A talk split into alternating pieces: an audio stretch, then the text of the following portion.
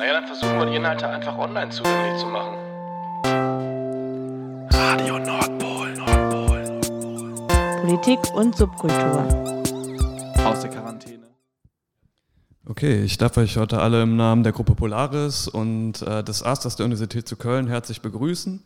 Außerdem begrüße ich unsere Zuhörerinnen äh, im Livestream und möchte mich schon vorab bei den beiden Genossinnen von äh, Radio Nordpol bedanken, die das möglich machen, dass wir das Pos äh, Symposium auch heute ja, einem größeren Publikum zugänglich machen. Ähm, bevor ich den Ablauf des heutigen Tages vorstelle, möchte ich vorab ähm, kurz den Anlass des Symposiums skizzieren. Ähm, als Gruppe Polaris haben wir den Anspruch, eine materialistische Gesellschaftskritik zu formulieren. Wir wollen den gesellschaftlichen Verhältnissen den Schein ihrer Naturwüchsigkeit nehmen und aufzeigen, dass sie historisch geworden und somit veränderbar sind. Der Fluchtpunkt unserer Kritik ist dabei eine Gesellschaft, äh, in der niemand mehr hungern und in Angst leben muss. In der Auseinandersetzung mit Staat und Kapital, den Geschlechterverhältnissen und Ideologien wie Rassismus, Antisemitismus und Antiziganismus versuchen wir die Bedeutung der materiellen Reproduktion für die Aufrechterhaltung von Herrschaft und Ausbeutung herauszuarbeiten. Ähm, in der Organisation des heutigen Symposiums ähm, gehen wir von folgender Beobachtung aus und ähm, genau mit dieser stehen wir sicherlich auch nicht alleine da. Linke Theoriebildung zeichnet sich seit einigen Jahrzehnten ähm, durch eine Akzentverschiebung von sozioökonomischen und strukturellen Fragen zu Fragen der Kultur und der Anerkennung aus. Hierzu äh, oder hier zählen äh, dekonstruktivistische und poststrukturalistische Ansätze zu den äh, zentralen theoretischen Referenzpunkten. Dadurch gerieten nicht nur soziale Fragen, ähm, sondern auch die Leiblichkeit und die Natur aus dem Blickfeld stellt Leiden nach Adorno, Zitat, den wörtlich materialistischen Grund für Kritik dar, kann auch die Leugnung von Leiblichkeit und Natur nicht ohne Folgen für Gesellschaftskritik bleiben. Heute hingegen scheinen gesellschaftliche Entwicklungen wie die Care-Krise, die Corona-Pandemie und der Klimawandel dazu beizutragen, dass Grundfragen materieller Reproduktion und gesellschaftliche Naturverhältnisse wieder in den Fokus der Kritik geraten. Vor dem Hintergrund der Corona-Pandemie sind etwa Ansätze der historisch-materialistischen Epidemiologie zu nennen, dessen VertreterInnen erforschen, wie Pandemien in der heutigen globalen Wirtschaft mit jenen Kapitalkreisläufen verbunden sind, die die Umweltbedingungen rasch verändern. Hinzu kommen Theorieströmungen wie der materialistische Feminismus oder die materialistische Rassismuskritik, die sich nicht nur historisch materialistisch mit Patriarchat und Rassismus auseinandersetzen und Klassen- und globale Ausbeutungsverhältnisse zum Gegenstand der Kritik machen. Sie verweisen auch auf Schwächen dekonstruktivistischen Denkens und auf die Unzulänglichkeit jener Diskurstheorien, in denen Gesellschaft völlig ähm, in ideologischen Diskursen aufzugehen scheint, beziehungsweise von diesen produziert wird. Eine materialistische Gesellschaftskritik hätte hier die Aufgabe, Denken und Sein zu vermitteln, das heißt herrschende Denkformen auf die gesellschaftliche Praxis zu beziehen. Doch der Begriff des Materialismus ähm, stiftet oft mehr Verwirrung als Klarheit, insbesondere vor dem Hintergrund verschiedener Marx-Interpretationen, wird der, wird der marxische Materialismus oft auf äh, eine ökonomistisch-technizistische Geschichtsphilosophie oder auf ein Basisüberbauschema äh, verkürzt, was für nicht zuletzt auf Widersprüche und Entwicklungen im Werk von Marx selbst zurückzuführen ist. Vor diesem Hintergrund möchten wir äh, im Rahmen des heutigen Tages den Materialismusbegriff schärfen, seinen kritischen Gehalt prüfen und seine Bedeutung für Gesellschaftskritik herausarbeiten. Ähm, das soll aber nicht einfach heißen, dass wir die Klassiker wieder studieren und etwa äh, Marx treu halten. Ähm, also vielmehr findet auch unsere heutige Wiederaneignung materialistischer Gesellschaftstheorie vor einem praktisch gesellschaftlichen Horizont statt, aus dem sich bestimmte Fragen ergeben. So etwa auch die Frage, ob wir gegenwärtig eine Renaissance materialistische Theorieansätze beobachten können und falls ja, vor welchem gesellschaftlichen Hintergrund diese stattfindet, beziehungsweise ähm, genau welcher gesellschaftliche Hintergrund dazu beigetragen hat. Der Fluchtpunkt materialistischer Gesellschaftskritik bleibt dabei die Befreiung von Herrschaft. Daher wollen wir heute auch nach dem geschichtlichen Träger des gesellschaftlichen Emanzipationsprozesses fragen. Bleibt die Errichtung einer postkapitalistischen Produktionsweise alleine durch die Stellung der Arbeiterinnenklasse im Produktionsprozess ein realistisches Konzept? Oder gilt es, das Bilderverbot auch auf die Frage nach dem revolutionären Subjekt auszuweiten? Zweifelsfrei ist es verführerisch, eine Gruppe für die Veränderung der Verhältnisse bestimmen zu können. Doch sollte diese Bestimmung auf theoretischen Einsichten beruhen und nicht lediglich dadurch begründet, dass die Arbeiterinnenklasse seit jeher den Bezugspunkt linker Weltanschauung bildet. Nicht zuletzt wollen wir äh, durch die, äh, die durch die Klimakrise hervorgebrachten Veränderungen diskutieren.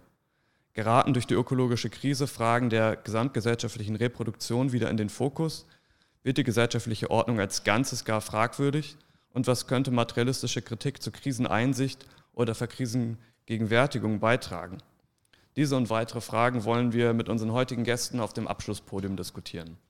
Damit komme ich zum Ablauf des heutigen Tages. Ähm, genau, jetzt gleich im Anschluss wird Felix Klopotek zu Materialismus als Kritik des Materialismus äh, sprechen. Exemplarisch soll da anhand von Karl Korsch und Heinz Langehans, deren Anstrengungen nachvollzogen werden, ähm, materialistische Kritik zu stärken, zu reformulieren und das gerade durch die mitleidslose Befragung ihrer eigenen Voraussetzungen. Ähm, darauf folgt der Vortrag von Valeria Bruski. Sie wird in ihrem Vortrag auf einige Aspekte des Verhältnisses zwischen Mensch und Natur und auf ökologische Fragestellungen bei Marx eingehen. Als dritten Referenten haben wir heute Ingo Elbe zu Gast, der am Beispiel der beiden TheoretikerInnen Ernesto Laclau und Chantal Mouffe äh, zur Kritik des Postmarxismus referieren wird und den dortigen Politikbegriff mit einem materialistischen kontrastieren. Na, zum Abschluss, äh, wie gesagt, haben wir ein Podiumsgespräch der drei Referentinnen und eine anschließende Diskussion ähm, genau, mit dem Publikum. Genau, bevor ich jetzt oder bevor wir zum ersten Vortrag kommen, möchte ich noch kurz Felix Klopotek vorstellen. Er ist ähm, Redakteur der Stadtrevue, äh, tätig als ähm, Autor, schreibt unter anderem für Konkret und Jungle World ähm, und als einen seiner Schwerpunkte zählt ähm, die Forschung ähm, zur Geschichte und Aktualität der Dissidentinnen der Arbeiterbewegung. Ähm, in diesem Kontext ist im letzten Jahr ähm, das Buch erschienen Rätekommunismus, Geschichte und Theorie im Schmetterling Verlag und jetzt äh, genau ganz frisch sein Buch Heinz Langehans, die totalitäre Erfahrung, Werkbiografie und Chronik bei Unrast. genau, und das wird es heute auch im Laufe des Tages käuflich zu erwerben geben. genau, ich glaube 20 Euro vergünstigt. Äh, genau, habt ihr im Laufe des Tages Zeit. Genau, und ähm, genau, damit übergebe ich das Wort an dich, Felix, und äh, genau, freue mich, dass du da bist. Ja, danke für die Einladung zu ungewöhnlicher Uhrzeit, an einem ungewöhnlichen Tag, Wochentag. Ich habe einmal morgens einen Vortrag gehalten und ich weiß, äh, ich habe keinerlei Erinnerung mehr daran. Ich weiß nur, dass ich irgendwo war und irgendwas geredet habe, so auch schon was her. Und ähm, äh, um dem vorzubeugen, habe ich das aufgeschrieben. Ich werde also was vorlesen. Und ich nehme auch mal direkt eine Fragestellung auf, die ihr gerade in der Anmoderation auch schon erwähnt habt. Ja, ist es denn damit getan? Also es war die Rede von diesem, ich will nicht sagen Paradigmenwechsel, aber von diesem Interessen- oder Aufmerksamkeitswechsel hin zu kulturellen, im weitesten Sinn, äh, kulturellen, zivil-gesellschaftlichen Fragestellungen. Und wäre es dann sozusagen im Gegenzug damit getan, zu sozioökonomischen Fragestellungen zurückzukehren? Und was heißt es, jetzt weiter gedacht, wenn mal wieder der Schlachtruf zurück zu Marx ertönt? Was finden wir dort? Also was ist der Gewinn einer solchen, was wäre der Gewinn einer solchen Bewegung? Naja, wir finden dort das, wonach wir gesucht haben. Also was suchen wir dann dort? Was ist es? Ähm, darum geht es jetzt im Folgenden ein bisschen. Äh, ich, genau, ich stelle mir auch jetzt mal die Uhr, verspreche auch da drauf zu gucken. Es versprechen ja immer alle, auf die Uhr zu gucken. Es klappt aber nie, aber ich gib mir Mühe. Ähm, mein Vortrag hat drei Teile und eine Coda. Und äh, man kann den dritten Teil und dann dieses und dann den Schlussakkord aber auch weglassen.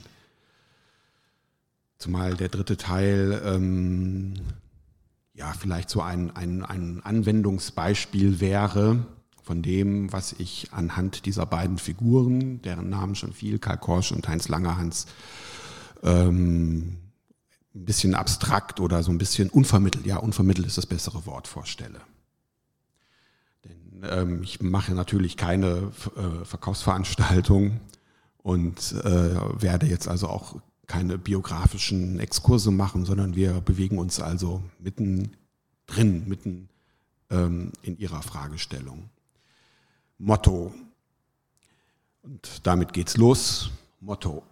alle Versuche, die marxistische Lehre als Ganzes und in ihrer ursprünglichen Funktion als Theorie der sozialen Revolution der Arbeiterklasse wiederherzustellen, sind heute reaktionäre Utopien.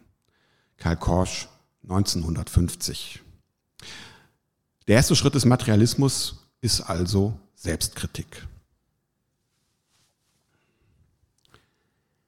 Karl Korsch lebte von 1886 bis 1961, Heinz Langerhans von 1904 bis 1976. Der Jüngere ist der Schüler vom Älteren.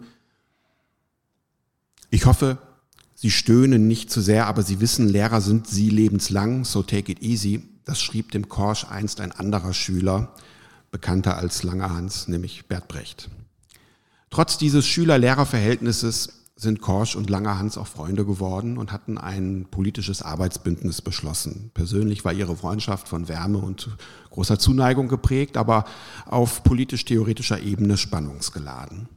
Zweimal in ihrer Biografie riss der Kontakt jäh ab. Im Winter 1933, als Langerhans, der in Deutschland geblieben war und in den Widerstand ging, verhaftet wurde und die nächsten Jahre in Knast und KZ verbringen musste, und im Herbst 1956, als bei Korsch eine schwere Krankheit ausbrach, Erweichung der Gehirnzellen, die seine geistige Arbeit beendete und schon bald zu seiner Hospitalisierung führte. Sie hielten sich über diese Schicksalsschläge hinaus, beide hielten sich über diese Schicksalsschläge hinaus die Treue. Korsch war zum Beispiel maßgeblich daran beteiligt, dass Langerhans 1941 die Hölle Europas verlassen und ins amerikanische Exil flüchten konnte. Beide sind berühmt oder zumindest bekannt, vielleicht auch legendär geworden, werden aber wenig gelesen. Mit seiner Schrift Marxismus und Philosophie von 1923 gilt Korsch als Begründer eines selbstkritischen, reflektiert revolutionären Marxismus. Heute ist er vor allem als Lehrer Bertolt Brechts verewigt, der für dessen vielleicht stärkste Stücke der, das theoretische Grundgerüst lieferte.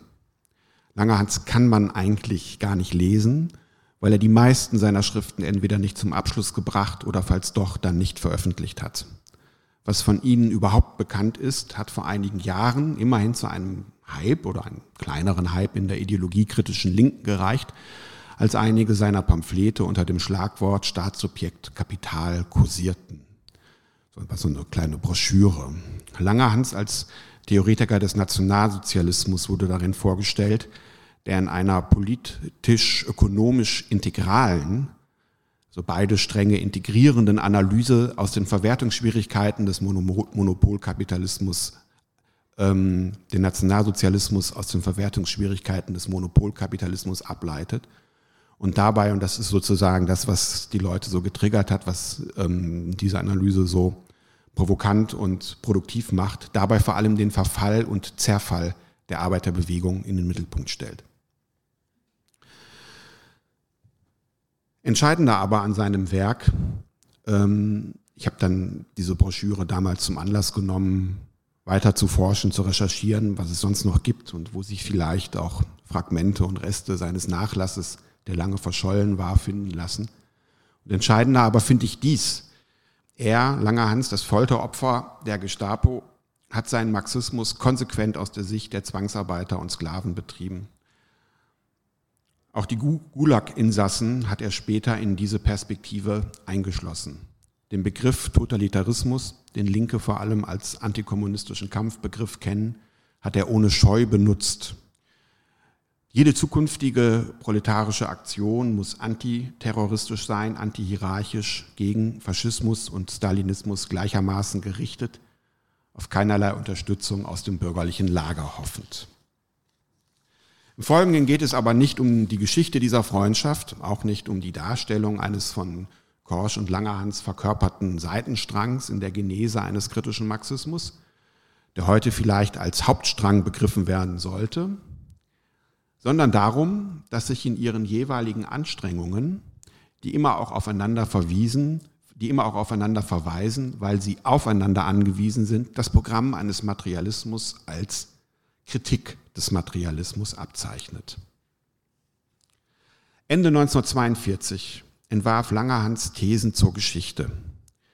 Die muss man sich als Materialsammlung vorstellen. Das, Manus das Manuskript ist nicht wirklich durchgearbeitet, umfasst 52 Stichworte, Aperçus, Gedankenblöcke. Anlass für diese Sammlung war ein Essay von Karl Korsch aus dem gleichen Jahr, Notes on History, The Ambiguities of Totalitarian Ideologies. Korsch analysiert in seinem Essay die ideologische Herausbildung des Totalitarismus. Dieser ist für ihn gedrängt gesagt, der Rückschlag der imperialen Machtausdehnung und der gewaltsamen Kapitalisierung der Peripherie in die Kernländer des Kapitals in Form von Zwangsarbeit und politischer Repression. Korsch sagt es nicht explizit, aber in seinem Sinn könnte man Faschismus als innenpolitischen Imperialismus verstehen. Zitat Der Unterschied des Imperialismus des 20. Jahrhunderts im Vergleich zu dem des 19. besteht jedoch nicht in einer Zunahme von Gewalt. Rücksichtslose Gewalt war, war charakteristisch für jede historische Phase der kapitalistischen Kolonisierung. Das Neue an totalitärer Politik in dieser Hinsicht ist einfach, dass die Nazis die Methoden, die bisher den Eingeborenen oder Wilden, die außerhalb der sogenannten Zivilisation leben, vorbehalten waren, auf die zivilisierten, in Anführungsstriche, auf die zivilisierten europäischen Völker ausgedehnt haben. Genau, also das ist ein heute sehr kontrovers diskutierter Gedanke. Und er stammt im Original tatsächlich von Karl Korsch. Dieser Rückschlag der Gewalt, ihr totalitär werden, weil sie auch das Binnenverhältnis der, der kapitalistischen Zentren bestimmt, hat Auswirkungen auf das Selbstverständnis der Bourgeoisie. Dieses Selbstverständnis manifestierte sich über Jahrzehnte, gar Jahrhunderte in Geschichtsphilosophie. Sie war von der Aufklärung bis Hegel, Dreusen, sogar bis Marx die Legitimationsgrundlage des revolutionären bzw. sich politisch durchsetzenden Bürgertums. Diese auf Fortschritt ausgerichtete, linear strukturierte Philosophie musste der gewaltsamen Totalität des Kapitalismus Merkmale ihrer widersprüchlichen Entfaltung, Fortschritt und Zerfall, Dominanz über die Lohnabhängigen bei gleichzeitiger Erlahmung der Akkumulation und Flucht in die Spekulation, Internationalisierung und Rückfall in nationale Boniertheit geopfert werden. Also diese auf Fortschritt ausgerichtete, linear strukturierte Philosophie musste der ge gewaltsamen, widersprüchlichen Totalität des Kapitalismus geopfert werden. Sie zerfiel in positivistische Geschichtsbetrachtung einerseits, andererseits in ein hierarchisierendes, bloß noch in der Vorstellung von Zyklen, Untergang und Wiederkehr sich bewegendes Denken in die, Korsch, Historical Philosophy of Nazism.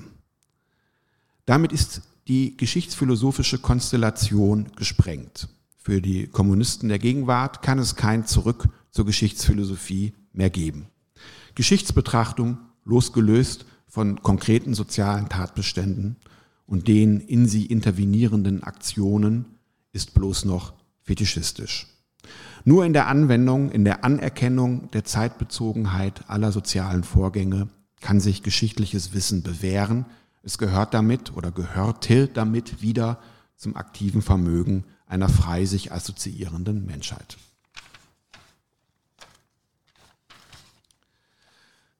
Was für die Eliten Geschichte ist, ist für die Massen noch immer Arbeit gewesen. So der Dramatiker Heiner Müller 1979 in einer Rede. Mit diesem Geistesblitz könnte man die auf Korsch folgenden, sozusagen kommentierenden, erweiternden Langerhans Thesen gut zusammenfassen. Also was wir als Geschichte kennen, ist das Substrat von Gewalt und Ausbeutung. Langerhans, längeres Zitat. Herrschaft allein, selbst Kriege, konstituieren erst eine Räubergeschichte unter mehreren. Erst wo der Staat Singularität beansprucht, beginnen die Staatsmänner, Generäle, Staatsphilosophen, also die herrschende Klasse, geschichtlich zu werden. Das moderne Bürgertum zum ersten Mal macht die Staatsumwälzung zum Bestandteil der Geschichte. Seitdem ist Geschichte synonym mit Revolution, Entwicklung, Fortschritt, Aufklärung, Vernunft. Was heute als Geschichte im Sinne von Entwicklung verstanden wird, ist ausschließlich die bürgerliche Geschichtskonzeption. Die Einbeziehung der Proletarier in dieses Bild ergab sich einfach aus der Verbundenheit der proletarischen Interessen mit der Revolution. Zitat Ende. Als Vergegenständlichung von Fortschritt stellt die bürgerliche Geschichtskonzeption eine Fetischisierung, eine Mystifizierung dieser Gewalt dar. Und indem sie verdinglicht, menschliche Tätigkeit substantiviert, substantiviert, wird sie selber zur ideologischen Gewalt. Langer Hans. Das Geschehen ist eine für sich unwirkliche Abstraktion, etwas Gespenstisches, ein zum Hauptwort erhobenes Tätigkeitswort, das die Tätigkeiten, von denen gesprochen wird, von ihren verstorbenen Subjekten ablöst und in seine substantivische Abstraktheit hineinzieht. Aber diese Verdinglichung bricht sich, also Zitat Ende, Entschuldigung, Zitat Ende, aber diese Verdinglichung bricht sich, geht an den Erfolgen, in Anführungsstrichen, jeder kapitalistischen Vergesellschaftung zugrunde, die den Formen der Verdinglichung im modernen, die die Formen der Verdinglichung im modernen Sinn überhaupt hervorgebracht hat. Zitat. Wir leben in hohen Geschwindigkeiten. Schon deshalb müssen wir alle Vorstellungen von Geschichte zurücklassen. Die räumlichen und zeitlichen Entfernungen sind so herabgemindert, dass die Tradition nicht aufrechterhalten werden kann. Keine der Traditionen. Die Traditionen gehören einem Leben in geringeren Geschwindigkeiten an. Zitat Ende. Langerhans begreift dies nicht als Erfahrungsverlust, sondern als Chance, um aus dem Kontinuum von Gewalt und Ausbeutung auszusteigen. Denn aus der Tradition ließen sich nur verdinglichte Bilder der Befreiung gewinnen. Langerhans. Nach einigen Jahrtausenden Weltgeschichte war das Denken in Sklavereibegriffen fest eingewurzelt. Niemand konnte sich's noch anders vorstellen, als mit jenem Übermaß an Anstrengungen, Opfern, Leid, als mit Aufpeitschungen und in die Ferne schweifenden Hoffnungen. Alle Vorstellungen von Gleichheit waren durch und durch ideologisch.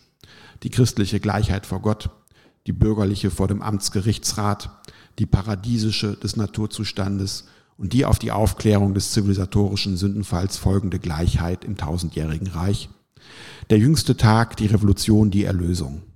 Kurzum, die Proletarier müssen moralisieren. Daraus ergibt sich für Langerhans schließlich der harte Satz, Staat und Revolution sind Kategorien des bürgerlichen Denkens. Das ist ein antileninistischer Satz, denn Staat und Revolution ist bekanntlich der Titel von Lenins Revolutionsmanifest von 1917. Langhans kritisierte den Leninismus nie als Verballhornung oder Pervertierung der klassischen Lehre, sondern allein dafür, dass er den Schnitt, den Bruch mit der, in Anführungsstrichen, Geschichte nicht tief genug ansetzte. Langhans skizziert eine soziale Lage, die so schrecklich wie chancenreich ist. Es zeigt sich, dass der ideologische Wegfall des Traditionsbezugs und die Auflösung eines Geschichtsbegriffs, der auf Fortschritt ausgerichtet ist, mit einer substanziellen Schwäche der neuen totalitären Gesellschaftsformen, die auch stets Gesellschaftsauflösungsformen sind, korrespondiert. Sie, kennen, sie können keine neue Geschichte stiften, ihre Narrative sind schal. Zitat. Die These, die neuen nationalsozialistischen, bolschewistischen, faschistischen Herrschaftssysteme bringen keine neue Gesellschaftsordnung hervor, sondern lösen die bürgerliche auf.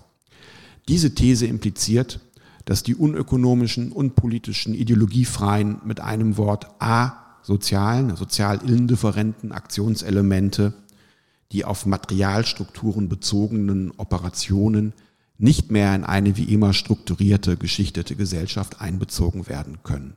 Es gelingt offensichtlich nicht. Hinter dem ähm, komplizierten Ausdruck auf Materialstrukturen bezogene Operationen verbirgt sich Arbeit. Und genau auf diesem Feld, nämlich auf dem Feld der Arbeit, liegt weiterhin die Chance für den Kommunismus oder die kommunistische Intervention. Für die, für die Militanten, die die Auflösung der Sozialstruktur vollenden wollen, das heißt die terroristische Kontrollpyramide, also wir befinden uns ja im Jahr 1942, und das heißt die terroristische Kontrollpyramide sprengen, ist das freilich eine heikle Situation. In erster Linie, weil sie vom Terror akut bedroht sind. Das Einschüchterungs- und Manipulationspotenzial der Terroristen und Monopolisten ist gewaltig. Aber heikel ist die Situation auch aus einem anderen Grund. Auch die Militanten müssen lernen, ohne die Berufung auf Geschichte zu agieren. Ohne die Berufung auf eine Legitimität der Kämpfe, weil diese in einer langen Tradition von Aufständen stünden. Diese Tradition ist bereits eingeschlossen in die Realität von Herrschaft, durch sie überhaupt erst konzipiert. Längeres Zitat nochmal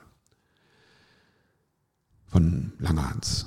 Jeder bürgerliche oder antibürgerliche, positivistische oder kritische Denker in den letzten Jahrhunderten trug jenes Schema einander ablösender Perioden im Kopf, das ihn befähigte, seine Gegenwart als eine Entwicklungsstufe im Geschichtsprozess anzuschauen.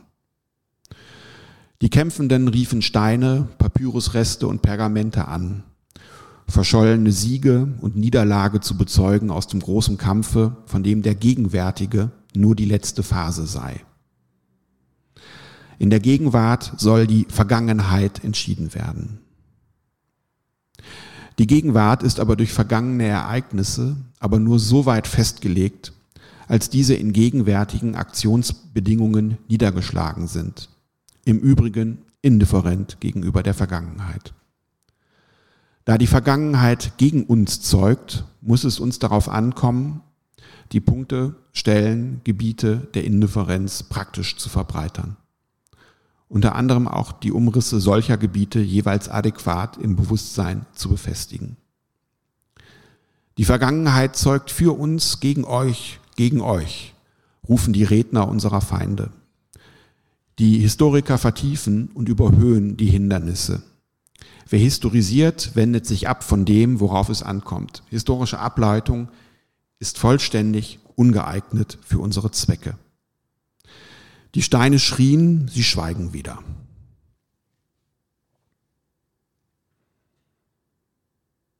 Wir finden keine kohärente Erzählung mehr vor, in die wir uns einreihen könnten. Für die Linke im 21. Jahrhundert, die das Scheitern der Sozialdemokratie in all ihren Spielarten vor Augen hat, und gerade erst aus dem langen Schatten des Poststalinismus und der Modernisierungsideologien der dekolonisierten Nationen heraustritt, gilt das erst recht.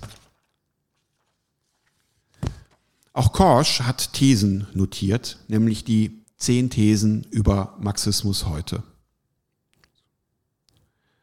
Und ich muss mich korrigieren, auch für diesen Text ist er berühmt geworden. Dabei füllen die Thesen vielleicht eine DIN A4-Seite und sind in einer Veranstaltungspause entstanden. Also einer der kanonischen Texte der neuen Linken ist ein beiläufiges Produkt, um eine Diskussion anzuschieben. Karl Korsch weilte am 4. September 1950 in Zürich auf Einladung antifaschistischer Exilanten und ehemaliger Genossen aus seiner Gruppe, um über, Zitat, die heutige Lage des Marxismus und der Arbeiterbewegung zu referieren. In der Diskussionspause, während die Gruppe das Lokal wechseln musste, um weiter diskutieren zu können, es dauerte also offensichtlich alles sehr lange, stenografiert Korsch seine Thesen. Das ausgebildeter Jurist und beherrschte diese Art der Kurzschrift. Sie werden später transkribiert und hektografiert unter Freunden und alten Genossen verteilt. Die erste Veröffentlichung auf Französisch erfolgt auf Initiative des französischen Marx-Forschers Maximilien Robel 1959 da war Kors schon hospitalisiert. Die erste Veröffentlichung in Deutschland erfolgte 1965 auf Initiative des Kors-Schülers Erich Gerlach. So, so wurde sie zu einer Art Gründungsdokument der neuen Linken in Deutschland. Zum Beispiel Rudi Dutschke hat sich da sehr, sehr emphatisch drauf bezogen, auf diese zehn Thesen. Die besondere Konstellation an jenem Zürcher Abend muss man sich vor Augen halten. Es geht darum, eine Diskussion zu strukturieren. Dazu, kann, dazu können zählen provokante Sätze, die etwas auslösen sollen. Sowas wie Tagesordnungspunkte, Überschriften, zu denen man ein Meinungsbild einholt. Gedankensplitter, Splitter, die eine eigene Position markieren, auf die man die Reaktion der anderen erwartet, so ein erstes Resümee. Geht man von diesen Elementen eines Diskussionspapiers aus, das von jemandem stammt, der nicht als Lehrer seinen Zuhörern gegenübertritt, wohl aber als Autorität, der man nach Jahren und Jahrzehnten das erste Mal wieder begegnet, sind die Zürcher Thesen eben nicht das Dokument eines Revisionismus. Sie bieten geradezu brechtisch verschiedene Haltungen an, die eine Diskussion voranbringen sollen. Zu sagen, alle Versuche, die marxistische Lehre als Ganzes und in ihrer ursprünglichen Funktion als Theorie der sozialen Revolution der Arbeiterklasse wiederherzustellen, sind heute reaktionäre Utopien. Das ist die These Nummer zwei. Kann man demnach auch als Aufforderung an die letzten noch verbliebenen antistalinistischen und antiliberalen marxistischen Kreise verstehen, mit eigenen Selbstgewissheiten zu brechen und damit vielleicht den Ausbruch aus der politischen und gesellschaftlichen Isolierung einzuleiten. Trotzdem sind diese These, sind die Thesen keine Sophistik. Sie spiegeln auch die Lernprozesse Korschs und die Brüche einer konsequent antistalinistischen Marx-Lektüre während des Exils wider. Die Marxische Skizzierung des bürgerlichen Revolutionszyklus der notwendig eine Phase der Restauration durchläuft, gilt offensichtlich nicht mehr für die Erfahrungen der Linken mit der Entwicklung der russischen Revolution. 1946 schreibt Korsch gegen die Stalin-Biografie Trotzkis und der in ihr dargele dargelegten sogenannten Thermidor- und Restaurationstheorie. Zitat so ein kompliziertes Zitat, weil Korsch immer sehr zu sehr, sehr komplizierten Sätzen geneigt hat, aber ich werde es kommentieren. Die wirkliche Frage ist, warum nach der Vernichtung der letzten Kräfte eines möglichen proletarischen Widerstandes, gemeint ist die Sowjetunion um 1926, und damit der Zerstörung des unsicheren Gleichgewichtes des sich, der sich bekämpfenden Klassen, auf dem ihre eigene Macht bis dahin begründet war, die thermidorianische Bürokratie noch in der Lage war, ihre herrschende Stellung in, wie Trotzki es nannte, einem direkten Kampf für Macht und Einkommen zu behaupten. Ja, kompliziert und auch spitzfindig, aber Korsch will auf Folgendes hinaus. Die These der Restauration von Marx äh, als Reflexion auf die gescheiterte Revolution, vor allem die französische 1848, entwickelt. Diese These behauptet ein Gleichgewicht von antagonistischen Klassen, über die ein Staat oder eine Bürokratie thront und für einen Klassenkompromiss sorgt, weil jede der antagonistischen Klassen für sich genommen nicht stark genug ist, der anderen ihren Willen aufzuzwingen. Napoleon III tritt gegenüber den Arbeiterklassen als Volkstribun und Wahrer ihrer Interessen auf und garantiert zugleich der Bourgeoisie bei völliger Entmündigung ihrer politischen Öffentlichkeit das Privateigentum und die Akkumulation. So, das ist so vielleicht, oder das ist so der Kerngedanke des Bonapartismus, der Bonapartismus-These. Trotzki nimmt dieses Marxische Schema auf und wendet es auf die politische Entwicklung der Sowjetunion an. 1927, 28, der Zeitraum, in dem Stalin endgültig triumphiert, ist aber nicht gleichzusetzen mit der Krönung Stalins zum neuen Napoleon, denn zu diesem Zeitpunkt ist die antagonistische Klasse der Arbeiterinnen und Arbeiter nicht nur geschwächt, sondern gänzlich niedergeworfen. Was also mit Stalin zum Durchbruch gelangt, ist ein neuer Typus totalitärer Herrschaft, der sich die Arbeiterklasse radikal unterworfen hat und gleichzeitig als Ausdruck ihres Willens auftritt. Die thermidorianische Bürokratie war also nach 1927 deshalb noch in der Lage, ihre herrschende Stellung zu behaupten, weil sie in Wirklichkeit gar keine, gar keine mehr war, sondern einen neuen Machtblock verkörperte. Die Konterrevolution hat sich totalisiert, keinen geschichtlichen Prozess stillgestellt, wie zum Beispiel in den Jahren der europäischen Restauration, sondern ihn vielmehr beschleunigt und dabei die Theorie der Arbeiterbewegung selbst in Mitleidenschaft gezogen. So formuliert Korsch in These 8, an diesem Punkt hat die leninische oder bolschewistische Weiterentwicklung des Marxismus eingesetzt. Und es ist diese neue Form, in der der Marxismus auf Russland und auf Asien übertragen worden ist. Gleichzeitig damit vollzog sich die Entwicklung des marxistischen Sozialismus von einer revolutionären Theorie zu einer Ideologie, die in den Dienst einer großen Reihe von verschiedenen Zielsetzungen gestellt werden kann und gestellt wurde.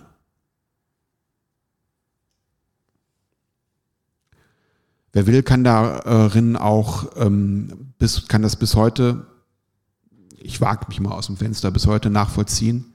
Erinnert sei ja an ähm, die komplette Symbolik ähm, des putinschen Regimes und des äh, russischen Militärs, das sich ja ähm, der äh, Farben, Abzeichen, Symbole der Roten Armee ähm, und des antifaschistischen Widerstandes bedient.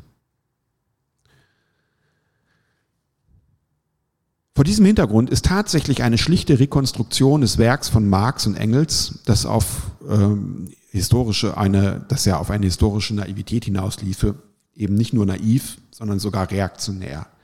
Vor der Herstellung der Einheit der Theorie liegt die Analyse neu entstehender Keime proletarischen Widerstandes und die Unterstützung ihrer Militanz.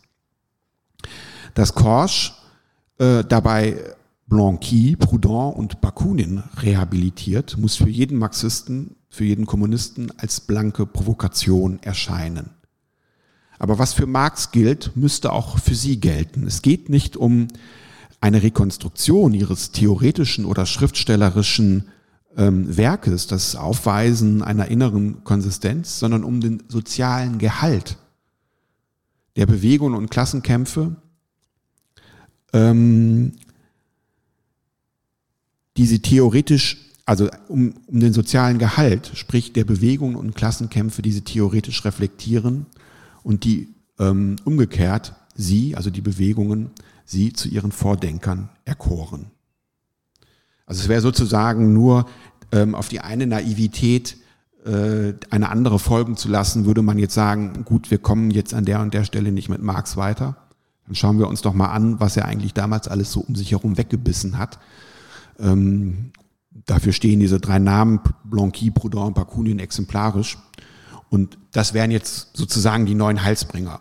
Das ist damit nicht gemeint, sondern gemeint ist, dass auch diese Theorien Ausdruck eines äh, Klassenkampfes waren, ähm, deren Probleme, Zielvorstellungen, Utopien, wie auch immer formulieren. Und genau diesen Kern, das gilt es freizulegen. Und dann könnte man auch tatsächlich dann über diesen Umweg diskutieren, was zum Beispiel äh, bei Proudhon steht, was in der vernichtenden Kritik von Marx an Proudhon eben nicht aufgeht. Ähm, sozusagen das Unabgegoltene dieses Werkes. Aber es ist eben keine immanente Theoriearbeit, sondern etwas, was sich über die Vermittlung der realen sozialen Prozesse erst erschließen lässt. Ja, ein kleiner Rückgriff Korsch gilt als der erste Materialist und somit als radikaler Materialist, der die materialistische Geschichtserfassung des, auf das Werk von Marx selbst angewandt hat. Eigentlich eine, ja, man, man, man wundert sich, man schaut drauf und denkt, das ist es und ja, das ist es, weil es tatsächlich vorher keiner gemacht hat oder keiner in dieser, ähm, in dieser Explikation, in dieser Direktheit. Das ursprüngliche kommunistische Programm, wie es, in der 19, wie es 1923 in der das erste Mal erschienenen, damals das erste Mal erschienenen Schrift Marxismus und Philosophie vorliegt, enthält aber mehr als diese Rückbezüglichkeit. Korsch zeigt, dass das Werk von Marx durch alle seine lebensgeschichtlichen Wandlungen hindurch ein Werk der Einheit ist. Theorie und Praxis sind in ihm nicht getrennt. Theorie ist selbst ein Teil der Wirklichkeit des Klassenkampfes. Konkret bedeutet das zweierlei. Die kritischen Resultate der Kapitalanalyse bleiben hohl, wären sie nicht direkt auf die möglichen Kämpfe der Arbeiterinnen und Arbeiter bezogen. Und die Rolle der Intellektuellen, Korsch schrieb die Schrift ursprünglich für die militanten Kader der KPD, Damals war Korsch noch, noch KPD-Mitglied. Und ähm, wenn nicht im Zentralkomitee, so doch ihm beigeordnet. Die Rolle der Intellektuellen ist es, den geistigen Klassenkampf zu führen. Sie haben gegenüber den Arbeitern keine privilegierte Rolle als Seher oder Führer, sie stehen bloß an einem anderen Platz. Das Buch hätte also auch Marxismus und Intellektuelle heißen können. Korsch, die Entstehung der marxistischen Theorie ist Hegelsch, marxisch gesprochen, nur die andere Seite der Entstehung der realen proletarischen Klassenbewegung. Beide Seiten zusammen erst bilden die konkrete Totalität des geschichtlichen Prozesses. So wie Korsch 1923, so Korsch 1923. In den Jahren des Exils, abgeschnitten von den realen proletarischen Kämpfen, wie es sie in den USA in den 30er Jahren, in Frankreich und Spanien, Frankreich die Volksfront, Spanien die Revolution und dann wieder in den USA gegeben hat, und ohnmächtig gegenüber den faschistisch-stalinistischen Volksstaaten und der totalitären Weltkriegsmaschinerie wird ihm, wird Korsch diese konkrete Totalität fremd. Sie ist jedenfalls viel fragiler und zufälliger, also paradox gesagt, viel weniger total, viel weniger konkret, als Korsch in Erwartung des nächsten proletarischen Revolutionszyklus einst erhoffte. In Marxismus und Philosophie beschreibt Korsch den Verlust des Verständnisses dieser konkreten Totalität anhand der Geschichte der Sozialdemokratie, was die ideologische Grundlage bildete für ihre faktische Eingliederung in den deutschen Kriegsapparat nach 1914. Nach, 1929 nach 1936, nach 1939, nach 1941, nach 1945 müsste es um die Geschichte der kommunistischen Bewegungen fortgeschrieben werden. Die Thesen von Zürich sind die Embryonalform dieser Fortschreibung.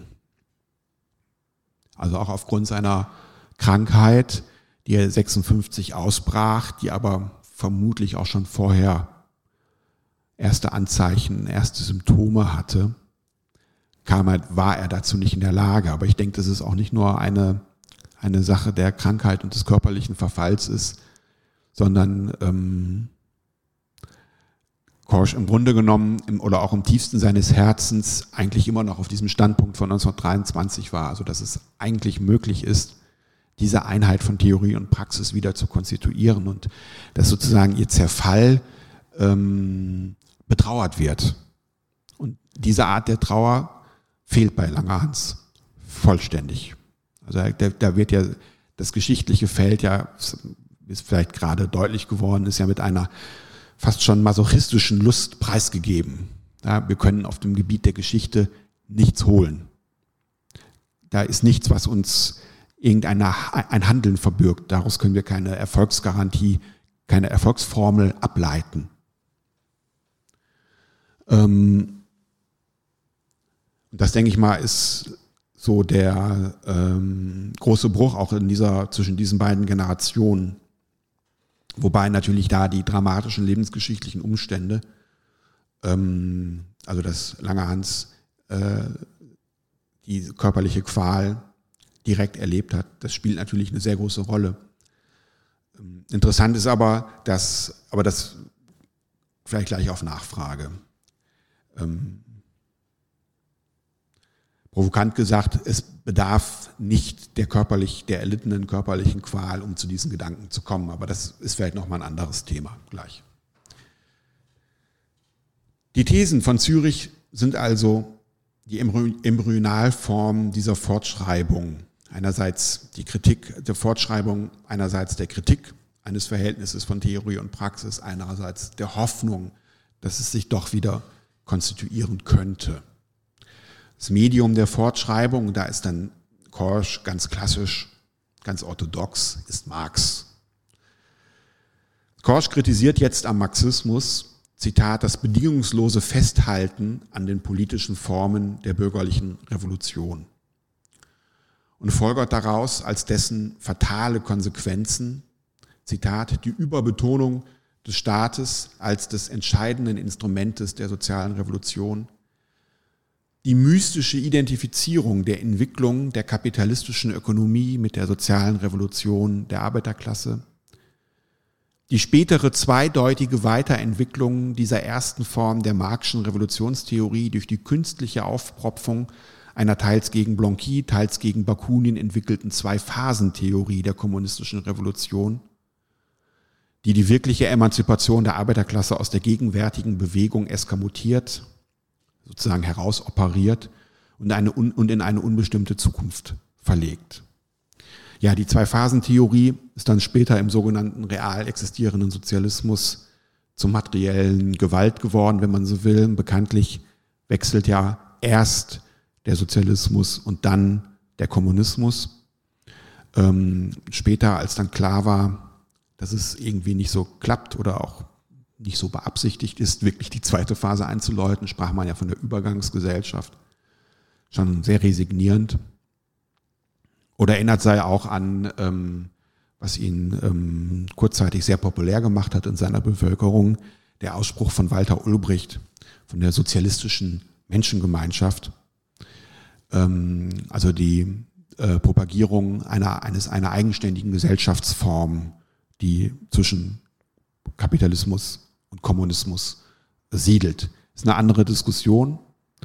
Ich finde aber ähm, wichtig und entscheidend, dass Korsch hier den Finger drauf legt, dass es sich hier im Grunde genommen um einen bürgerlichen Überrest oder eine bürgerliche, ein, ein Fortwesen bürgerlicher äh, äh, Gedanken bei Marx handelt, die sich gegen eine Vorstellung unmittelbarer Befreiung, wie sie vielleicht von Blanqui, aber auf jeden Fall von Bakunin entwickelt wurden, richten, gerichtet haben.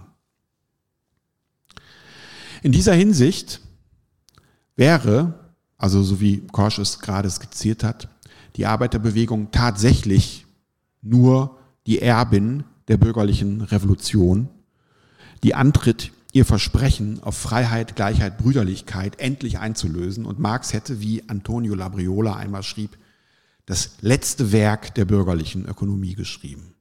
Das letzte Werk, aber immerhin der bürgerlichen Ökonomie. Das gilt als so der erste italienische Marxist um die Jahrhundertwende. Antonio Labriola. Dieser unvollständige, jedenfalls nicht tief genug gehende Bruch mit der bürgerlichen Revolutionsmythologie und den revolutionären Politikformen der frühen Bourgeoisie setzt sich fort in der Akzeptanz ökonomischer Verkehrsformen, die von der grundsätzlichen Rationalität des Produktionsprozesses ausgehen, der halt nur sozial-sozialistisch gesteuert werden müsste.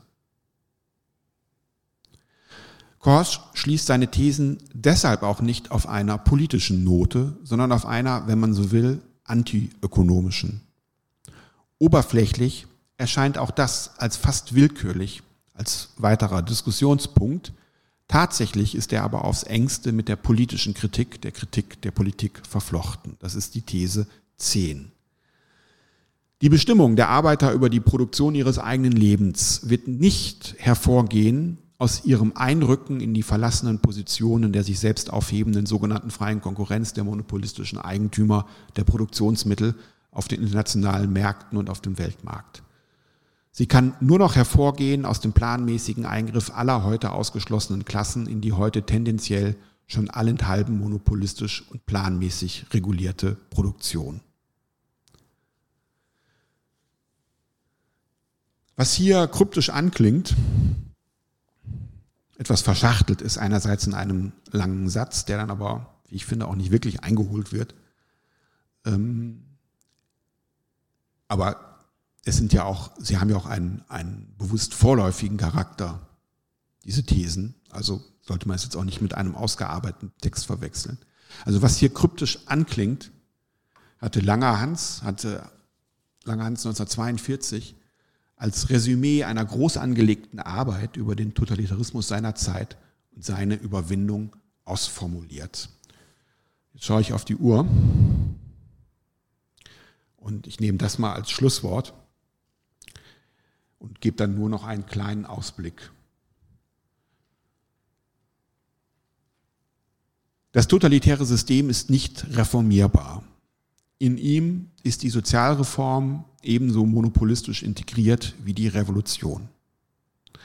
Es gab zwei Theorien des Hineinwachsens in den Sozialismus. Erstens die Trade Unionisten, also die Gewerkschaftler, oder Eduard, Eduard Bernstein. Sie formulierten die Theorie des Hineinwachsens in den Sozialismus auf, auf der Basis der kapitalistischen Demokratie. Zweitens, in der Theorie der Diktatur des Proletariats, die Marx, Engels und Lenin formuliert haben, sind die Elemente einer Theorie des Hineinwachsens der Revolution, die immer eine bürgerliche war, in eine sozialistische enthalten und darüber hinaus die Elemente einer Theorie des Hineinwachsens des terroristischen Staates in eine autonome Arbeitsgesellschaft. In einer zerfallenen Sozialstruktur deren, also er denkt hier, also muss sich immer auch den Zeithorizont vor Augen halten. Ähm, er denkt hier sicherlich an die bürgerliche Gesellschaft der 20er und 30er Jahre, wie sie sich da noch aus dem ähm, 19. Jahrhundert auch überliefert und ererbt hatte.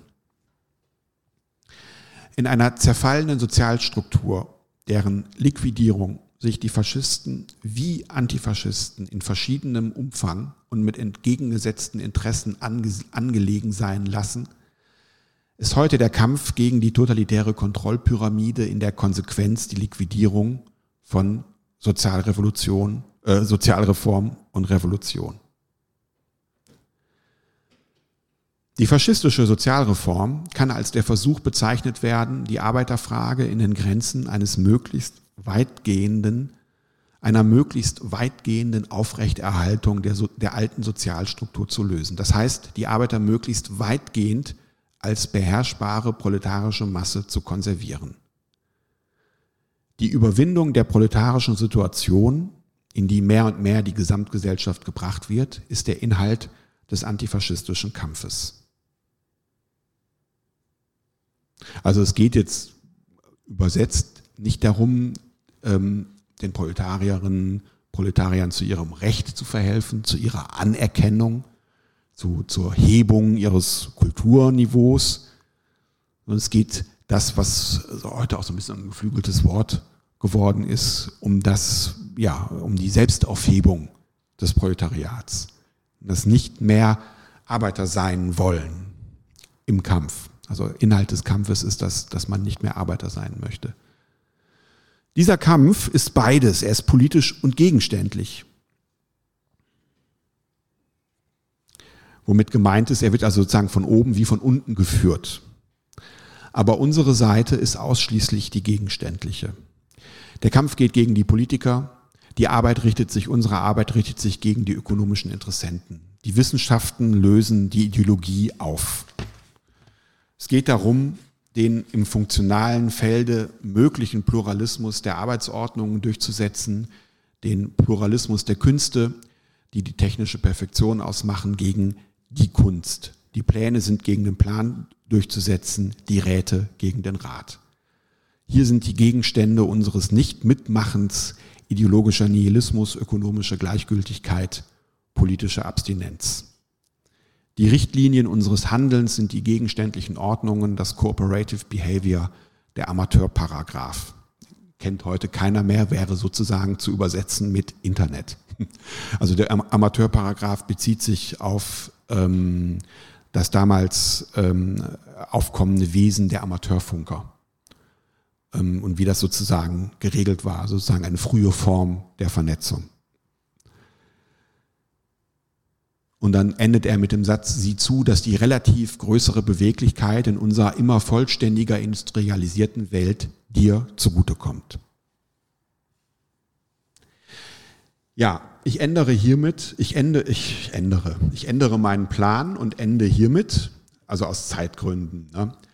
Ähm, und weil es vielleicht auch Nachfragen gibt und ich glaube auch, weil es eine Reihe vielleicht dunkler Stellen gab oder auch Stellen, die man vielleicht so nicht stehen lassen möchte, wie auch immer. Ähm, und gebe nur einen kleinen Ausblick auf was jetzt noch gekommen wäre. Tatsächlich hat ähm, Korsch ähm, viele Sachen, die ich, die jetzt so immer so gefallen sind die, je nachdem in welchen Kreisen man oder zu welcher Uhrzeit man sich bewegt, einen gewissen provokatorischen ähm, Wert haben, nämlich den ähm, und nämlich nämlich die Aussage, ähm, dass Marx seine politischen Vorstellungen immer oder doch zumindest eine sehr, sehr lange Zeit, äh, vielleicht bis 1871, bis zu den Erfahrungen der Pariser Kommune, an bürgerliche Politikvorstellungen gekoppelt hat. Es gibt einen Aufsatz von Korsch, sozusagen seine letzte große von ihm veröffentlichte Arbeit Marx Stellung in der europäischen Revolution von 1848. Ähm, und da geht es, äh, entdeckt Korsch also eine ganze Reihe von ähm, ja, interessanten, faszinierenden Widersprüchen von Marx Auftreten in der Revolution, womit wir auch dann übrigens bei Köln wären, denn das Ganze spielt sich in Köln ab, wo Marx damals die, erst die Rheinische Zeitung redigierte, dann wurde er ja vertrieben, war dann in Paris und in Brüssel, kam dann zurück und hat dann die neue Rheinische Zeitung hier gemacht. Und das Paradoxe ist, dass Marx damals ja ein Büchlein veröffentlicht hat, das ähm, wahrscheinlich auch deshalb so weltberühmt wurde, weil es wirklich mit der Revolution zusammenfiel, nämlich das kommunistische Manifest oder das Manifest der kommunistischen Partei, wie es korrekt heißt. Und das Paradox ist aber, dass er gar nicht auf diese Schrift zurückgreift. Es spielt in seiner Kölner Zeit überhaupt keine Rolle. Und ich will mich jetzt nicht festlegen, ähm, aber soweit ich informiert bin, war er sogar dagegen, dass dieses Manifest verbreitet wird in Köln. Köln hatte damals eine der größten Arbeitervereinigungen, wenn nicht vielleicht relativ gesehen sogar die größte im preußischen Reich. Also da gibt es nun eine Schrift, die wundersamerweise die Einheit von Theorie und Praxis verkörpert, nämlich ein Manifest zu einer Revolution, die dann tatsächlich ausbricht. Und dann macht derjenige, der diese Schrift geschrieben hat, Engels hat auch mitgeschrieben, wobei aber, wenn man das philologisch streng untersucht, gar nicht so klar ist, was genau er da mitgeschrieben hat. Also man muss es wohl doch eher auf Marx schieben, dieses Manifest. Ähm, und derjenige, der es also geschrieben hat, fängt damit gar nichts an. Und das ist merkwürdig, das ist ein Widerspruch. Und ähm, wie kommt es zu diesem erstmal ja nur biografischen, persönlichen, zeithistorischen, lokalen, ist ja alles wie gesagt in Köln Widerspruch. Und Korsch arbeitet dann heraus, dass Marx eigentlich seit 1842, seit den Bemerkungen über die neueste preußische Zensurinstruktion, Marx einen liberalen Revolutionsbegriff hatte. Und ähm, das heißt also, er, er, er koppelte die Emanzipation der Arbeiterinnen und Arbeiter an die Emanzipation des Bürgertums. Und er ist davon nicht abgerückt, obwohl es diese Ungleichzeitigkeit gibt, dass er in diesem Manifest tatsächlich ja die Gedanken festgehalten hat, zumindest in weiten Passagen die Gedanken festgehalten hat, dass da eine radikale Entkopplung stattfinden muss. Und die Tragödie besteht darin, dass Marx im Grunde genommen an Politikformen festhält und sie auch die ganze Zeit der rheinischen Bourgeoisie in seinen Leitartikeln zuruft, sie sozusagen bekniet, sich doch dazu zu bekennen, ähm, die aber zu dem Zeitpunkt schon absolut anachronistisch sind. Also Marx redet sozusagen noch in der Sprache der französischen Revolution von 1789 und nicht in ähm, der Sprache einer Revolution der Arbeiterinnen und Arbeiter, obwohl er es eigentlich hätte besser wissen können. Es geht also genau um diesen, diesen Zwiespalt, der nicht nur ein biografischer ist. Und das ist in der Tat, wir redeten vorhin darüber, dass es nicht darum geht, so etwas wie die Konsistenz ähm, von Theorien zu rekonstruieren, um dann zu sagen, wir haben einen Schlüssel, auch um unsere Gegenwart vollständig angemessen zu verstehen, sondern dass es darum geht, den sozialen Gehalt einer Theorie zu verstehen und zu begreifen. Da sind die Leute, die schon damals gewissermaßen im Hintertreffen waren, die auch von Marx, wie gesagt, ja auch teilweise sehr rüde weggebissen wurden, weiter gewesen. Zum Beispiel Wilhelm Weitling, der dann in der Geschichtsschreibung immer so ein bisschen so als so Handwerker-Kommunist abgetan wird, der es halt nicht zu dieser Reife wie Marx gebracht hat. Der aber völlig richtig schon den neuen sozialen Gehalt und auch die Aussichtslosigkeit bürgerlicher Befreiungsparolen um 1848 gesehen hat und dagegen auch polemisiert hat. Das wäre also sozusagen an einem, ich habe das jetzt ganz gedrängt gemacht, ähm, habe mir also diese, ähm, ich sag mal, die Belege, die Zitate von Marx einerseits, andererseits ähm, die Kommentare von Korsch, das habe ich mir jetzt alles gespart. Es wäre jetzt ein Beispiel dafür gewesen, ähm, wie man ähm, kritisch, und das würde ich jetzt auch gegen Langerhans sagen, der sich ja davon im Grunde genommen ja verabschiedet hat, wie man aber dennoch kritisch mit historischem Material arbeiten kann. Also wie gesagt, nicht im Sinne, ähm, dass man eine Art Garantieformel, eine, eine Art Ableitung daraus zieht, sondern im Sinne, ähm, dass wir uns immer wieder die Möglichkeiten ähm, ja, des Bruches äh, bewusst machen, des Bruches mit dem geschichtlichen und mit dem historischen Kontinuum, Kontinuum aus Ausbeutung und Terror. Und dieser Bruch war tatsächlich zu jeder Zeit möglich und ist nicht abhängig von einer ähm, von einer geradezu göttlichen Entwicklung der Produktivkräfte, die also erstmal einen gewissen Status zu durchlaufen haben, um dann reif zu sein für den Sozialismus. So, dann mache ich hiermit den Schnitt. Dankeschön.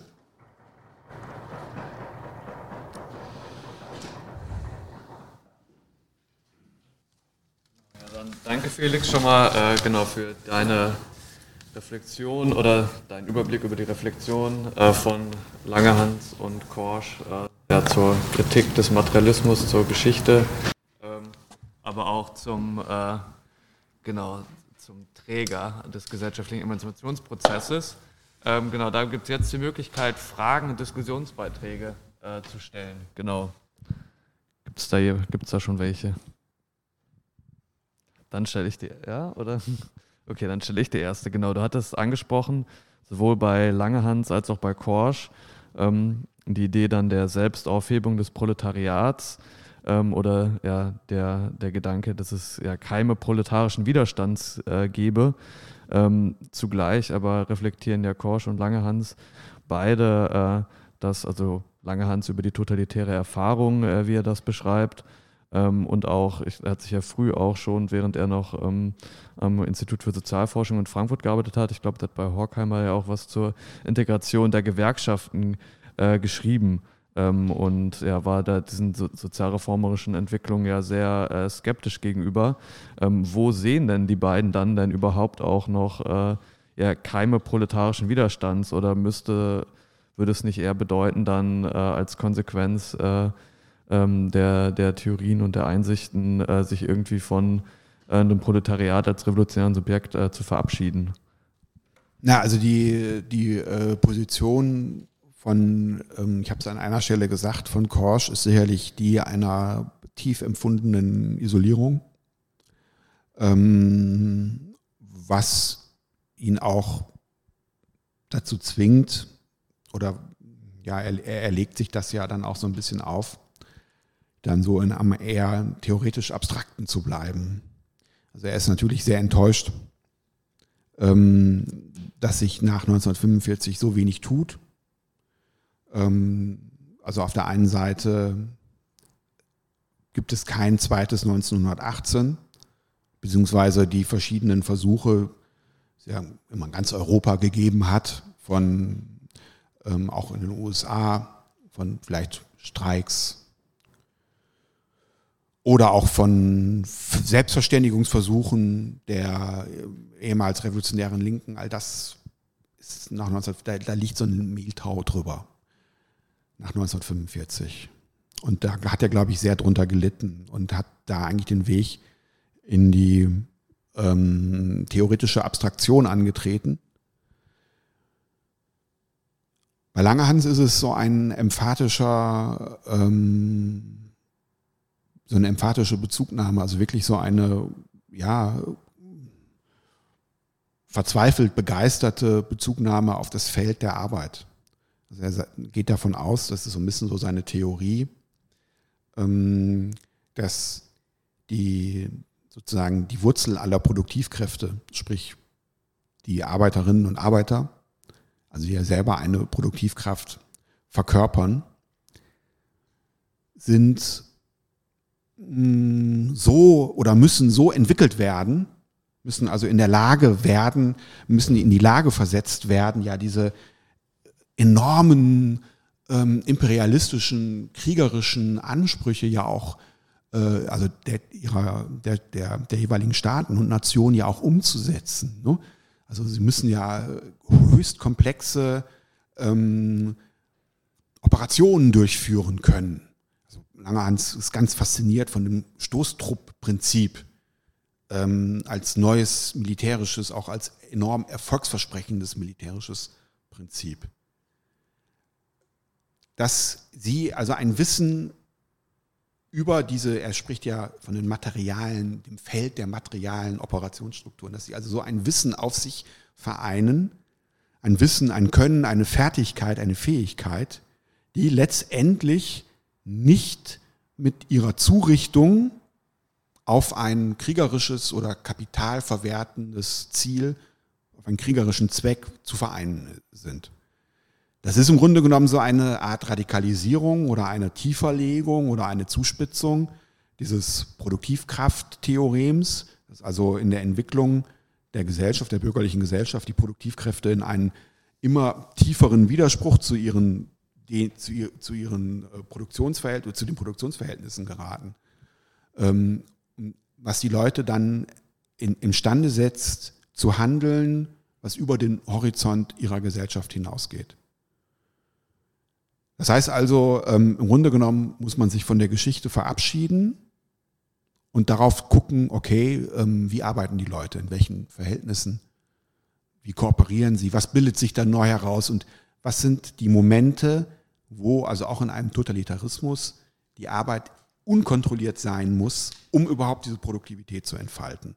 Da sind zum Beispiel diese Stoßtrupps, die ja eigenverantwortlich halten, äh, eigenverantwortlich handeln, ähm, ein ähm, ja, glänzendes Beispiel dafür. Da ist der Punkt, dass er sagt, und es gibt immer so, vielleicht klingelt es jetzt bei einen, bei einigen, es gibt dann so diese Fernsehgespräche von äh, Heiner Müller, der da vorkommt, und auch Alexander Kluge, und Alexander Kluge hatte das, clever wie er war, äh, tatsächlich aus Briefen von Korsch so herausgefiltert. Und dann sagt er ja auch, ähm, ja, Blitzkrieg ist proletarische Energie in verkehrte Form. Und es geht im Grunde genommen darum, oder die Aufgabe wäre es, diese verkehrte Form aufzusprengen. Aber eigentlich ist es das neue Element in der bürgerlichen Gesellschaft, ähm, des 20. Jahrhunderts, auf das wir setzen müssen. Ja, es, ich, ich habe tatsächlich Blitzkrieg gesagt. Also es ist, man, ich möchte es nochmal sagen, diese Leute haben sich sozusagen mit diesem Schrecken konfrontiert gesehen und als Dialektiker haben sie sicher, haben sie ja auch diesen Schrecken angenommen. Das ist der Punkt. Also es, es gibt nicht so irgendwie um Gottes Willen, sondern es war immer die Frage, okay, was ist neu an diesem Krieg oder an diesen Kriegsformen was können wir davon nutzen? Ähm, ein bisschen wurde die Frage jetzt gerade schon angerissen, beziehungsweise die Antwort. Du hast gesagt, ähm, Langerhans versteht theoretische Arbeit ähm, als Wirklichkeit des Klassenkampfes. Also er versteht ähm, Marx ähm, Werk als Werk der Einheit und er bleibt da beim Marxischen Begriff der Arbeit, dass auch die theoretische Arbeit weltverändernd oder realitätsverändernd ist. Ähm, und die Rolle der Intellektuellen wären im Bezug auf den Klassenkampf die Rolle von geistigen, die Führung eines geistigen Klassenkampfes. Bezieht er sich in irgendeiner Form auch auf Lenins Idee der Avantgarde oder grenzt sich davon ab? Und gibt es da eine Zeitlichkeit? Also erst gibt es den geistigen Klassenkampf, der sozusagen Ideenspender ist? Oder wie stellt er diese Einheit her in seinem Denken? Also man hat Lenin natürlich damals anders gelesen. Und zwar ähm, noch nicht, also wenn wir so jetzt Lenin im Kopf haben, muss man dazu sagen, das ist so, ähm, das ist keine persönliche Schwäche, hat man ja immer natürlich die kanonisierte, das spricht also die kanonisierte Form im Kopf, also so wie er halt auch durch 70 Jahre weniger, ähm, 60 Jahre ähm, Sowjetunion und dann DDR und so weiter überliefert wurde. Also will ich will damit Folgendes sagen. Es gab auch bei Langerhans immer so eine anhaltende Faszination für Lenin, aber halt natürlich nicht als Theoretiker und auch nicht als Staatsmann, sondern als tatsächlich jemand, der in aussichtsloser Position, und sie war aussichtslos 1914, sein Ding konsequent durchgezogen hat. Also im Grunde genommen war ja Lenin, er hat sich ja später vehement gegen alles Linksradikale gewandt, aber Lenin war ja eigentlich 1914 der Linksradikale, indem er einfach sich konsequent ähm, an eine Antikriegs, mit einer absoluten Minderheit an eine Antikriegsposition gehalten hat. Also ja, in dem Sinne ist es auf jeden Fall ein sehr positiver Bezug auf Lenin. Ähm, aber, also im Sinne von, ähm, jetzt mit dem geistigen Klassenkampf die Art und Weise, wie ähm, jetzt Lenin gegenüber, das ist ja ein, ein hauptsächlich polemisches Werk, was man auch heute überhaupt nicht, also es macht ja überhaupt keinen Spaß, Lenin zu lesen, aber das ist natürlich auch sehr, sehr zeitgebunden. Ich glaube, wenn man jetzt in einer Debatte wäre mit der deutschen Sozialdemokratie und man hätte jetzt eine Antikriegsbroschüre von Lenin und wir wären genau in der Zeit, hat es natürlich einen anderen Impact, das ist schon klar. Ähm, als äh, gewissermaßen, ähm, also ich sag mal, sterilisiert zwischen zwei ledergebundenen Buchdeckeln, liest sich das natürlich wahnsinnig öde. Später rückt dann aber Lenin, insofern er kanonisiert wird, als großer Staatsphilosoph natürlich dann in, das Fokus der, in, den, in den Fokus der Kritik. Weil dann wird klar, dass sich viele Implikationen seiner oder viele Sätze seiner Theorie, vor allen Dingen da, wo er dann selber ein bisschen philosophisch ausholt, nichts anderes sind als Staatsphilosophie, die im Grunde genommen die Abhängigkeit der Massen von einer sie belehrenden Instanz legitimieren. Also sein großes philosophisches Werk, was er ja geschrieben hat über Materialismus und Empiriokritizismus, das damals nicht bekannt war. Es ist relativ spät erst ins Deutsche übersetzt worden. Ähm, und auch dafür gibt es interessante Gründe, warum es dann übersetzt wurde und so weiter und so fort. Das ist ja genau das Werk, wo er auf der einen Seite ähm, versucht, so jeden Subjektivismus in der Erkenntnistheorie zu zerstören, ähm, oder wo er der Meinung ist, äh, da kommt irgendwie der liebe Gott ins Spiel und äh, das müssen wir gewissermaßen kaputt machen als Beispiel von Abhängigkeit. Es ist aber gleichzeitig eine, eine, eine, eine Schrift, die den Standpunkt der Aufklärung aus dem 18. Jahrhundert hat, wo es eigentlich darum geht, das Wissen zu den Massen zu bringen. Und ähm, das geht aber völlig an den, erstens geht es an seinen Gegnern vorbei, diese sogenannten Empiriokritizisten. Ähm, das wird jetzt ein bisschen zu weit führen. Aber und, und und zweitens ist es tatsächlich Grunde genommen die, kurz zusammengefasst, Behauptung einer so etwas wie strukturellen Dummheit der Massen. Und dann ist klar, dass man so in die Kritik eigentlich auch Lenin mit einbeschließen müsste. Und jetzt zu deiner Frage, ähm, ob es da eine zeitliche Parallelität oder, oder, oder ein, ein zeitliches Verhältnis gibt. Nein. Also das ist ja, wenn man das konsequent nimmt, eigentlich nein. Also so der geistige Klassenkampf geht jetzt nicht dem ähm, materiellen oder dem, dem ähm, aus der Produktion Erwachsenen voraus, in keiner Weise. Eher sogar ist es eine Art Nachklapp. Also das ist ja, das glaube ich, lässt sich auch empirisch sehr gut zeigen, dass ja die Leute erst losschlagen und was kaputt machen. Und dann setzt so das Nachdenken darüber ein. Ähm, das ist immer so dieser Flug der Eule, ne, die es anfliegt. Also die Eule ist jetzt hier die Philosophie oder die Theoretikerin und die setzt ihren Flug erst in, in, in der Dämmerung an.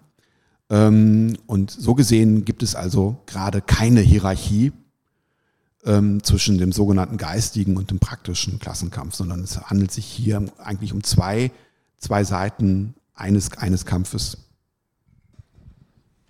Ja, vielen Dank. Ähm, mir kam gerade so in den Sinn, dass bei Karl Korsch ähm, bei ähm, äh, seinem Werk ja auch Bezug genommen wird auf Georg Lukács, das ja auch zu einer ähnlichen Zeit diskutiert wurde, Marxismus und Philosophie.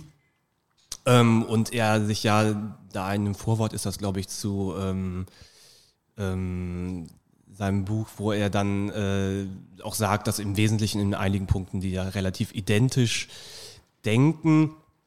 Gleichzeitig entwickeln sie sich ja später, wenn man so möchte, in sehr unterschiedliche Richtungen. Wenn man sagen könnte, dass äh, sich Korsch eher von der kommunistischen Partei wegorientiert und Lukács am Ende dann doch eher wieder hin. Und äh, ob es da vielleicht schon gewisse Parallelen gibt, gerade auch wenn es zum Beispiel um Marx und Weitling geht. Ähm, die Frage, inwiefern nicht nur zwischen verschiedenen Akteuren in der Arbeiterbewegung, sondern auch innerhalb der Werke dieser Leute es doch immer wieder den Widerstreit gibt zwischen vielleicht utopischen Momenten und dann doch Momenten, die äh, sich dann vielleicht, wenn man sagen möchte, beziehen möchten auf das, was dann vielleicht erscheint als, ähm, als eine ähm, Realitätsnotwendigkeit, ja, die dann quasi die utopischen Momente wieder schlägt. Ne? Und ob das vielleicht so der Widerstreit ist, den man vielleicht erkennen könnte wie gesagt, zwischen den Akteuren, aber auch innerhalb der Werke, vielleicht sogar innerhalb von dem, was äh, Marx geschrieben hat. Ja, ja, ja, glaube ich auf jeden Fall. Also, ähm, also es ist ja, ich wäre jetzt auch sehr dagegen. Ähm, also wie gesagt, man muss immer, also ich, man muss sich natürlich, wie gesagt, immer diesen zeithistorischen Hintergrund vor Augen führen und die großen Enttäuschungen, die andere sind als die, die wir haben. Da ist man vielleicht enttäuscht von der grünen Landesregierung oder so. Oder ja, äh, ne, oder naja, gut, okay, also es ist, ich will mich jetzt nicht so drüber lustig machen, zumal ja wirklich, also wenn die Zeitenwende verkündet wird, dann ist das ja schon mal ein, ein erstes Indiz dafür, dass es in der Tat ungemütlich werden wird in den nächsten Jahren. Das ist klar. Ähm, aber trotzdem, also das müsste man jetzt nochmal in 20 Jahren oder in 10 Jahren diskutieren. Trotzdem leben wir natürlich in einem ganz anderen zeitlichen Kontinuum und, und haben mit anderen Enttäuschungen oder anderen Frustrationen zu kämpfen. Und ähm, so Leute wie Lukács und Korsch lebten ja wirklich auf der subjektiven Höhe ihrer Gewissheit, nee, ja, oder auf der auf der Höhe ihrer subjektiven Gewissheit, dass die Revolution ja nur eine strategische Entscheidung entfernt ist. Also man ging ja davon aus, dass ähm, der nächste revolutionäre Zyklus, 1923 war das mit sicherlich, war das sicherlich vorbei, schien es auf jeden Fall vorbei zu sein in Deutschland, aber man ging ja davon aus, dass es nur eine Frage von wenigen Jahren, vielleicht sogar auch nur Monaten ist. Ähm, umso sehr, umso größer dann jetzt umso größer dann die ähm, auch generationsgeschichtliche Enttäuschung, dass es nicht nur keine weitere Revolution gegeben hat, ja, sondern dass ja eigentlich alles viel schlimmer wurde. Und zwar in einem auch die Vorstellungskraft ja sprengenden ähm, Maße. Damit meine ich jetzt für kommunistische Intellektuelle beides. Einerseits die Niederlage gegen den Faschismus, vor allem gegen den Nationalsozialismus und aber auch die, ähm, den unglaublichen Terror Stalins oder was mit Stalin halt assoziiert ist. Und das führt dazu, und ich komme jetzt zu dem Punkt zurück, was du sagtest, es führt dazu, dass es sehr viele Formulierungen gibt bei Korsch und bei Langerhans, die ähm, immer so darauf hinauslaufen, das ist, davon muss man sich komplett verabschieden. Das ist vorbei. Ähm, und also Marx, ne, und wie gesagt, ist reaktionär, die Rekonstruktion ist reaktionär. Ähm, und gleichwohl, das ist jetzt der performative Widerspruch, sind sie ja auch ihr Leben lang nie von Marx auch losgekommen. Ne? Also auch Langerhans hat dann, ähm, nachdem er ja auch wirklich wenig Gutes an Marx gelassen hat, gibt es aber dann auch irgendwie so einen Vortrag von 1968, wo er dann im Grunde genommen auch so die, ja, zeitlose, die Invariante, den invarianten Kern des Marxismus so ähm, nochmal äh, betont und sich daran festhält und sagt so, also er, er geht auch da von einem Fetisch ähm, Begriff aus. Und in dem Sinne gebe ich dir völlig recht, gibt es diesen Zwiespalt. Irgendwo auch, ich habe mich, von Lukács habe ich nicht so sehr die Ahnung. Bei ihm ging es ja wirklich dann in die andere Richtung, dass er sich ja ähm, ganz der kommunistischen Partei verschrieben hat, gewissermaßen ja auch abgeschworen hat von seinen kritischen Einsichten, aber ja trotzdem immer, ähm, und er hat sich ja dann auch wirklich so ganz tief eingegraben ähm, in die Ästhetik des 19. Jahrhunderts und dann später in so eine sehr, sehr abstrakte Handlungstheorie, eine Ontologie gesellschaftlicher Strukturen, gesellschaftlichen Seins. Aber bei Lukács ist ja bekannt, dass er ja immer, wenn er die Chance hatte, dann doch gesagt hat, stopp. Also er hat sich ja 1956 mit dem ungarischen ähm, Räten und dem ungarischen Aufstand solidarisiert er hat auch später ähm, ungarischen Dissidenten geholfen in den 60er Jahren. Ähm, das heißt also, er hat sich so seine Unabhängigkeit ja auch nie ganz abnehmen lassen. Ne? Aber trotzdem, wenn, wo bei Korsch eher so ein, ja, fast schon mutwilliges Zerstören ähm, jeglicher Bindung auch an diese Bewegung zu, zu, zu besichtigen ist, haben wir bei Lukács eher so das Moment der Überidentifikation. Ne? Ähm, also, dass er äh, nach Moskau ins Exil geht.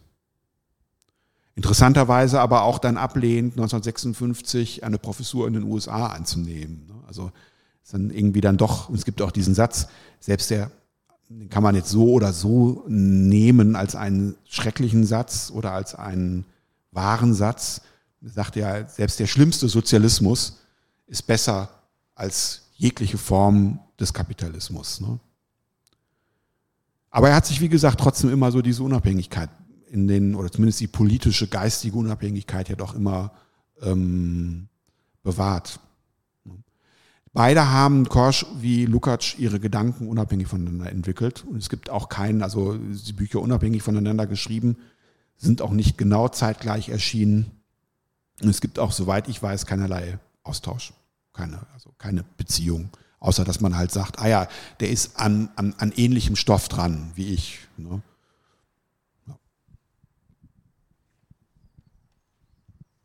Gut, dann mit Blick auf die Zeit äh, nochmal vielen Dank, äh, Felix Klopotek, für den Vortrag und die Diskussion. Ähm, wir gehen jetzt in 15 Minuten Pause und dann folgt der nächste Vortrag von Valeria Buski zu ähm, Verhältnis zwischen Mensch und Natur bei Marx und ökologischen Fragestellungen in seinem Werk und seiner Forschung. Genau, Dankeschön. Danke auch nochmal. Naja, dann versuchen wir die Inhalte einfach online zugänglich zu machen. Radio Nordpol, Nordpol. Politik und Subkultur.